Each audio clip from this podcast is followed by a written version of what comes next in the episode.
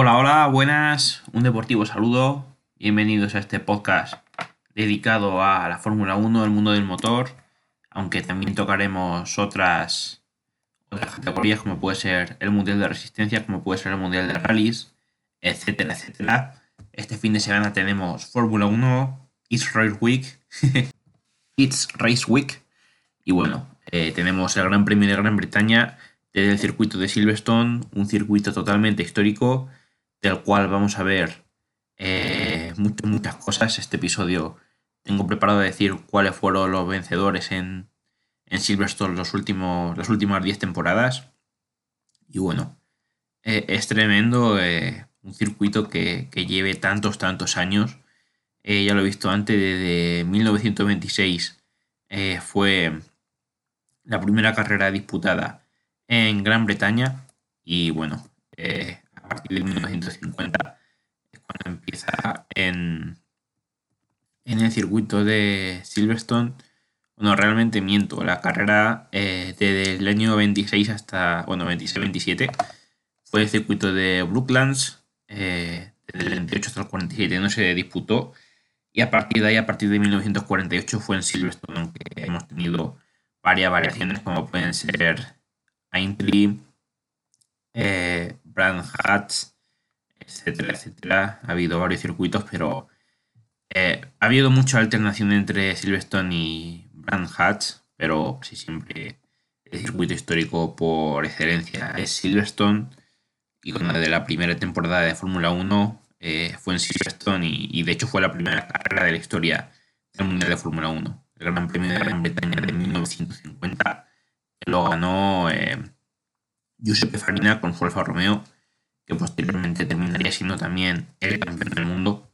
Y vamos a ir viendo esos 10 resultados de esas últimas 10 carreras disputadas en Gran Bretaña, eh, todas ellas en el circuito de Silverstone.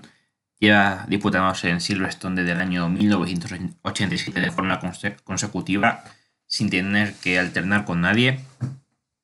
Y bueno, pero en este caso vamos a ver a partir del año 2010 una carrera que se disputó entre el día 9 y el 11 de julio, eh, en el cual, pues bueno, eh, podemos imaginar quién ganó, ¿no? Pero vamos a ir repasando los resultados de clasificación. Eh, salían primero Vettel, segundo Weber, tercero Alonso, cuarto Hamilton, quinto Nico Rosberg y sexto Robert Kubica. Vamos a ir con esos seis primeros.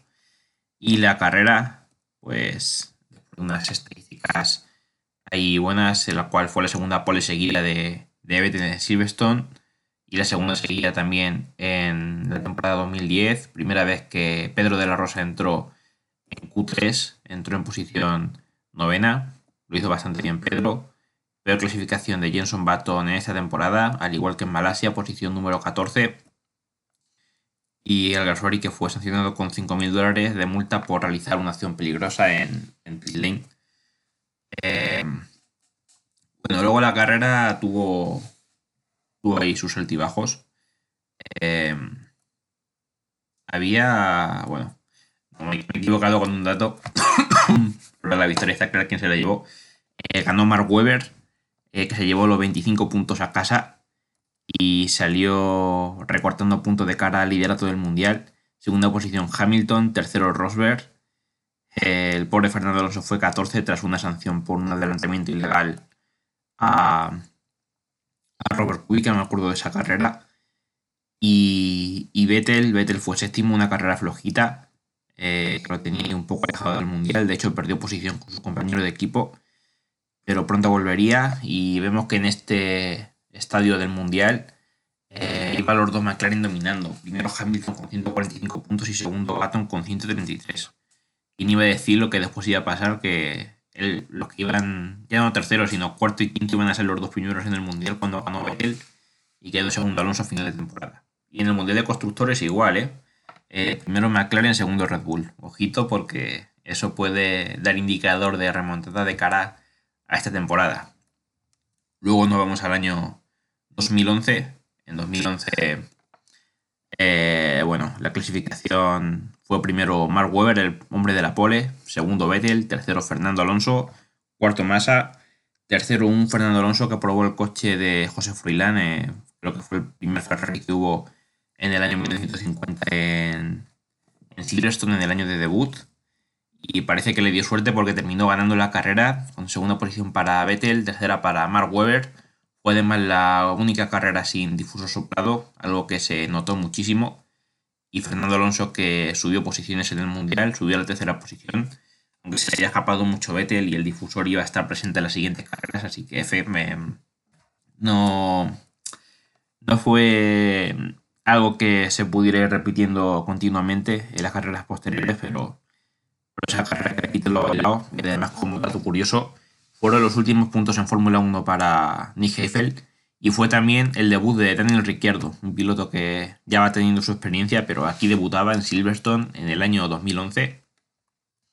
Yéndonos al año 2012, pues tremendo eh, pole para Fernando Alonso. No sé si fue la última pole de Fernando, no sé si fue esta o la de Hockenheim, pero fue el momento de la temporada 2012 en la que mejor estaba el Ferrari. Terminó primero Fernando, segundo Weber. La posición para eh, Michael Schumacher, que estaba ahí con el cuchillo entre los dientes por lograr un podio. Cuarto Sebastián Vettel. Pero luego en la carrera, pues pasaría lo que tenía que pasar, porque eh, Fernando no pudo convertir la pole. Fue primero Mark Webber, segundo Fernando y tercero Sebastian Vettel. Eh, el pobre Michael Schumacher quedó séptimo, no pudo hacer el podio. Y cuarto Massa. En no mala posición teniendo en cuenta que en 2012 Massa 2011-2012 no fueron sus mejores temporadas. Luego al final de 2012 sí que es verdad que logró algún podio, lo hizo bien, pero... pero y bueno, sin embargo, es que Massa no aparece ni entre los cinco primeros en la clasificación del Mundial después de la carrera. Sin embargo, Fernando Alonso era el líder del Mundial con 129 puntos, 116 para Weber, que le recortaba 5 en concreto, con esa victoria. Eh, tercero Sebastián Vettel, fíjense, tercero Vettel. Eh, Vettel tercero a, a 29 puntos de Fernando Alonso, teniendo en cuenta que luego ganó el Mundial y Fernando fue segundo. Y ya Hamilton y Kimi algo más alejados. Eh, en esta carrera también Ferrari adelantó a Lotus Renault con los puntos de Fernando Alonso y de Felipe Massa. Y bueno, de aquí nos vamos a 2013, que no estoy viendo quién ganó, pero me lo puedo imaginar. La sorpresa me la llevó la clasificación, ya que los tres primeros fueron primero Hamilton, segundo Rosberg y tercero Sebastián Vettel, décimo Alonso, muy atrás Fernando y más a 12. O sea, se nota que 2012, perdón, 2013, Fernando sí que es verdad que fue subcampeón, pero había mucha diferencia con, con los otros. Y bueno, después de ese doblete de Mercedes en clasificación, que sin ser la judería dominante ya se veía venir que lo que podría pasar en los años siguientes, pues la victoria la convirtió finalmente a Rosberg. Eh, no sé qué le pasó a Hamilton, no lo veo aquí. Bueno, quedó cuarto. Debió tener algún tipo de problemas. Quedó primero Rosberg, segundo Weber y tercero Fernando Alonso. Gran remontada de Fernando que salía décimo y terminó tercero. Eh, ahí siete posiciones de medio. Y bueno, como curioso, fue la carrera número 600 de Williams en Fórmula 1. Y en cuanto a las clasificaciones tras las carreras, Vettel incontestablemente fue líder del mundial, segundo Alonso, tercero Kimi, y de constructores Red Bull primero, segundo Mercedes, tercero Ferrari. De 2013 la verdad es que poquito que decir porque la marinera eh, estaba muy bien eh, Red Bull ese año.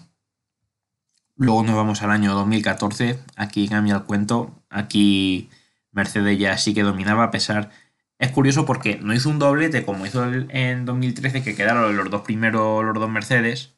De hecho, Hamilton salió bastante atrás, salió sexto, aunque la pole sí le hizo Nico Rosberg. Y la victoria, sin embargo, para Luis Hamilton, segundo Botas, ostras, Botas ya estaba ahí con su Williams. Y tercero Ricciardo con el Red Bull, que la verdad es que hizo un año bastante decente, le pasó por encima a Vettel. Y bueno, la duda es qué le pasó a Nico Rosberg, vamos a verlo ahora mismo. Eh, ¿Dónde está Nico? O sea, no encuentro a, a Nico Rosberg, quedó octavo. Octavo, el hombre de la pole quedó octavo. Vaya, tuvo que tener algunos problemas y no sé exactamente qué le pasó, pero. No, perdón, retirada, retirada, caja de cambios. El octavo fue, es que me he equivocado de Nico, fue Nico Hulkenberg con su Force India. Quedó retirado Rosberg, ya decía yo, con rotura de caja de cambios eh, en la vuelta 30.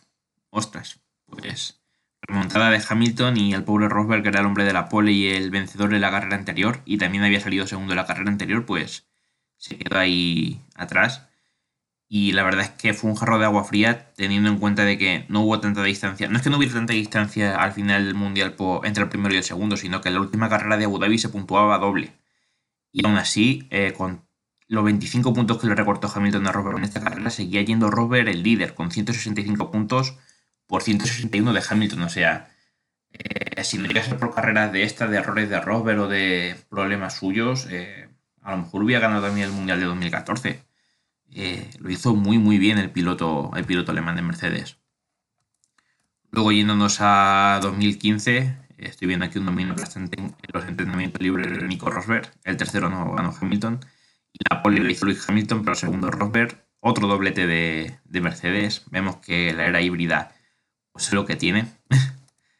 Eh, en cuanto a carrera, doblete. Primero Hamilton, segundo Rosberg, tercero Sebastián Vettel. Y buscando algún español al pobre Fernando, teniendo en cuenta que estamos ya en el año 2015, pues me puedo imaginar más o menos lo que pasó. Y, pero no fue tan malo, porque quedó décimo, hizo un punto, eh, lo doblaron una vez, pero hizo 51 vueltas y, y no abandonó con el motor Honda. Ese es el mérito. en cuanto al mundial, pues aquí sí que Hamilton estaba muy destacado respecto a su compañero. Primero en el mundial con 194 puntos, segundo Robert con 177, tercero Vettel con 135. El de constructores ni lo nombro porque está claro que es Mercedes, Mercedes todo el rato. 2016. Em, bueno, en 2016 la clasificación, otro doblete más para Mercedes. Es impresionante el nivel que estaban en la era híbrida y que han estado hasta prácticamente la, temporada pasada, aunque aquí vemos que es tercero Verstappen, ya empezaba a sonar, aunque, realmente hasta este año no se ha visto el potencial, pero ya lo vemos ahí en tercera posición. Y bueno, en carrera se metió Verstappen también, que grande entre los dos Mercedes, pero con victoria de, de Lewis Hamilton, primero Hamilton, segundo Verstappen, tercero Nico Rosberg, noveno Vettel, que yo creo que era el piloto más cercano que no fuera un Mercedes para poder conseguir algo. Fernando que consiguió hacer también su 51 vuelta, doblado una vez, pero esta vez no consiguió puntuar. Y de hecho su compañero Jenson Button terminó delante de él. Y fíjense, aquí sí que estaba delante del Mundial Nico Rosberg, pero por un solo punto sobre Lewis Hamilton. 168 Rosberg, 167 Hamilton. Y en cuanto a constructores, lo dicho, Mercedes, Ferrari y Red Bull, pero mucha distancia. Eh, nos vamos al año 2017 eh, aquí ya seguramente veamos algún Ferrari por medio porque Vettel estuvo muy arriba a pesar de que Mercedes dominaba, pero Ferrari hizo buenas temporadas. De hecho, hemos hablado de Ferrari entre los Mercedes. La pole se llevó Hamilton, pero segundo fue Raikkonen, tercero Vettel, cuarto Bottas, quinto Verstappen y Fernando. Fernando, posición decimotercera. Wow. Eh, luego, en cuanto a la carrera, terminó primero Luis Hamilton, segundo Valtteri Bottas, y tercero, Kimi Raikkonen, ahí un podio para Ferrari. Eh, Vettel, que es lo que pasa, que estaba siempre peleando por el Mundial, pero perdía puntos ahí tontamente. Hizo 51 vueltas, no lo llegaron a doblar, fue el último piloto que no doblaron, pero solamente hizo 6 puntitos. Entonces, pues sí, él estaba líder del Mundial, de hecho, Sebastián Vettel, ya no me acuerdo cuál fue la última carrera que hemos visto hace un momento que, que no fuera líder del Mundial un Mercedes. Aquí el líder era Vettel con su Ferrari con 177 puntos, 176 Hamilton, no solamente uno, y ya más alejado bodas. Y aquí sí, bueno, es que sí que Mercedes muy destacado sobre Ferrari. Lo que pasa es que en cuanto a piloto individual sí que es verdad que Vettel estaba por delante, pero Mercedes 330 puntos, Ferrari 275. Es, es un mundo de distancia. 2018, que también era un año que Ferrari estaba bastante arriba. De hecho, de nuevo pasa lo mismo que la carrera anterior, solamente creo que cambian Reconen por Vettel porque Hamilton hizo la pole, segundo Vettel, tercero Kimi, cuarto Valder y Bottas y quinto Verstappen de nuevo. Aquí poco pueden cambiar las cosas, pero esta vez sí que gana Sebastián Vettel la carrera, eh, primera vez que un Mercedes no gana la carrera yo creo que desde 2013 y en 2013 fue Vettel pero con el Red Bull, así que ahí Vettel Hizo buena carrera, segundo Hamilton, tercero Kimi, ahí dos Ferrari en el podio y cuarto Bottas. Y quinto Ricciardo, ¿qué le pasó a Verstappen? Eh, problemas con el freno, hizo 46 vueltas. Y bueno, en cuanto al liderato del mundial, eh, de nuevo, Sebastián Vettel primero. Fíjense que aquí sí que Ferrari se acercaba mucho a, a, Mercedes. Segundo Hamilton con 163 a 8, ya no solamente a 1, sino a 8. Había ahí distancia. Tercero Kini, que ni siquiera es un Mercedes. Cuarto Ricciardo, que tampoco es un Mercedes. Y quinto Botas. Segundo y quinto iban los Mercedes. Y en cuanto al liderato del mundial, primero Ferrari. Ya no me acuerdo ni la última vez que vimos a Ferrari ahí liderando campeonato de constructores eh, con 287 y a 20 puntos con 267 tenemos a Mercedes y algo más alejado Red Bull con 199. Wow. Y parece impresionante que esos mundiales los haya ganado Hamilton teniendo en cuenta que Ferrari sí que estuvo ahí arriba. Y ahora vamos a ir a 2019 donde sí que volvió otra vez el dominio de Mercedes claramente.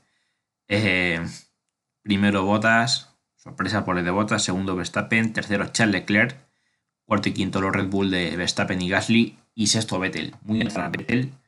El pobre Fernando que hace tiempo que no lo nombramos eh, ya no está aquí porque se retiró en 2018 hasta la vuelta de esta temporada en 2021.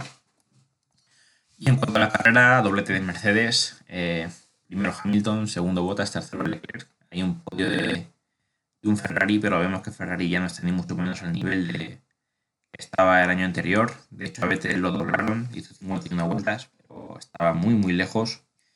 En la clasificación general, pues tenemos Botas primero con 223 puntos, escapadísimo. En el segundo que Botas con 185, más escapadísimo todavía de Verstappen, que era tercero con 136, y luego cuarto Vettel 123, quinto Leclerc con 120. Eh, y bueno, primero Mercedes ahora sí, brutal paliza, los primeros. Y segundo Ferrari con la mitad de puntos prácticamente. Es impresionante el dominio de Mercedes. Y por último nos vamos a 2020, una carrera que se la prometía muy felices Hamilton y que le costó muchísimo ganar hasta la última vuelta de la última curva con ese pinchazo. En clasificación hubo doblete de Mercedes, Hamilton primero, segundo Bottas, tercero Verstappen, cuarto Leclerc, quinto Norris y Sainz séptimo y del español. Y durante la carrera la ganó Hamilton, pero solamente por 5 segundos porque pinchó en la última vuelta. Verstappen no lo pudo adelantar por desgracia porque había parado para hacer la vuelta rápida y eso es lo que hizo que se le escapara la victoria.